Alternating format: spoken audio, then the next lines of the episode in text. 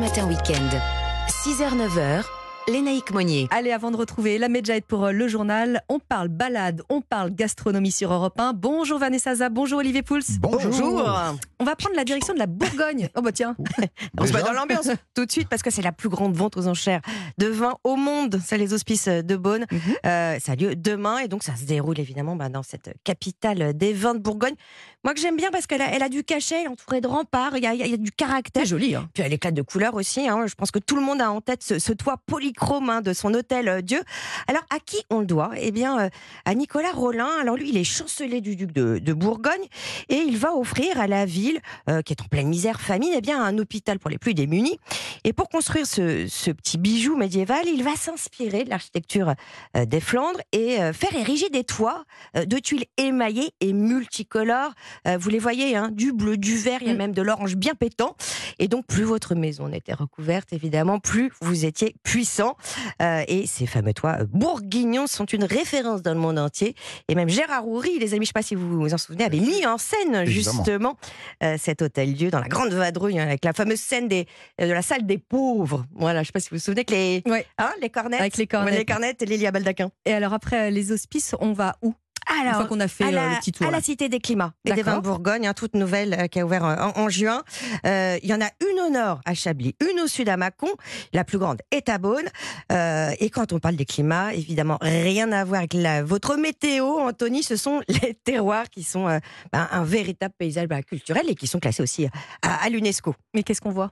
On plonge dans l'univers du vin. Alors, plonger avec modération, évidemment. Toujours avec modération. Voilà, de la terre euh, à la mise en bouteille. Alors c'est immersif, c'est technologique. Alors par exemple, vous enfilez des montres connectées et vous allez vivre votre propre expérience. On n'est pas dans le QCM. Là, vous allez biper. Chaque fois, vous allez avoir euh, une émotion en- en- au fil des salles. Et vous Ça doit être chouette au repartez, fur et à mesure qu'on des- boit des et verres vous avec repartez avec, modération. votre film. Votre Ah. aventure au pays du vin et avec même votre étiquette. Super truc à faire aussi, la cave aux arômes. Un grand plaisir pour les enfants, mais ils participent pas à la dégustation à la fin. Où est-ce qu'on se loge? Aux cabottes, vous savez, les cabottes, c'est les anciennes cabanes qui servaient d'abri aux vignerons et elles ont été réhabilitées euh, aux cabottes, justement, maison d'hôtes plus petite cabotte. Alors on va rester euh, à Beaune, Olivier. Oui, hein, c'est un vente. peu euh, votre grande journée, votre grande période qui euh, testez Votre euh, les vins pour euh, les vins de France. Donc euh, on va parler de Eh ben, on va la parler vente, hein, de la cette fameuse vente. La première vente a lieu en 1859. Alors, vous l'avez dit, hein, l'abbaye, euh, les hospices ont été fondés par euh, Nicolas Rollin. Mhm. Mais en 1859, pour lever des fonds, on organise ces premières fameuses ventes de vin. C'est la 163e cette année. Alors, qu'est-ce que c'est? Eh bien, ce sont des pièces qui sont mises en vente, des pièces euh, de vin, évidemment, Mhm. euh, issues du vignoble qui appartient aux hospices et qui sont mises en vente par la maison Christie's. Alors il y a euh, cette année, je crois, pas loin de 800 pièces qui sont mises en vente. Il y a oui. un parrain, deux parrains même, Thierry Lhermitte et Michel Simès, qui vont euh, Ah. doper la vente et ça donne lieu à tout un week-end de festivités, de joyeuseté. Est-ce que moi je peux aller doper la vente aussi, euh, Olivier, si je pars tout à l'heure Avec ces petites pièces d'or. Je crains que non. Alors, Ah, pas directement. Il faut savoir que les pièces, euh, qui représentent quand même 300 bouteilles, donc vous achetez Ouais. une pièce, c'est 300 bouteilles, il n'y a que les négociants habilités qui peuvent les acheter pour votre compte éventuellement, parce qu'ensuite, il faut en- encore élever le vin Vous le ferez pour et moi. le mettre en bouteille. Je le ferai pour vous si vous voulez. Mais c'est une vente de charité dont les prix sont très très élevés.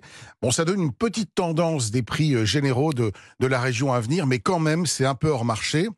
Ces dernières années, ça flambe en plus euh, très très fortement. Il faut savoir que le prix moyen d'une pièce l'an dernier, c'était 36 000 euros quand Ah même. D'accord. D'accord. Hein, euh, on a levé 21 millions d'euros, c'est pas mal.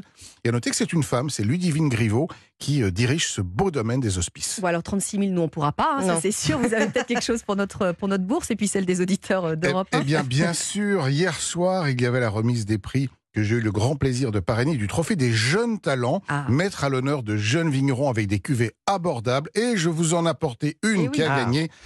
C'est un aligoté. C'est un cépage qui est un peu méconnu et qui a été un peu boudé. Alors c'est vrai que ça faisait des vins parfois très austères qu'on avait plutôt tendance à mettre dans le kir, mais il doit vraiment être redécouvert. C'est un cépage qui va bien avec le réchauffement climatique parce qu'il a gagné en gras, il a gagné en puissance. C'est des cépages qui font des vins très abordables, très digestes.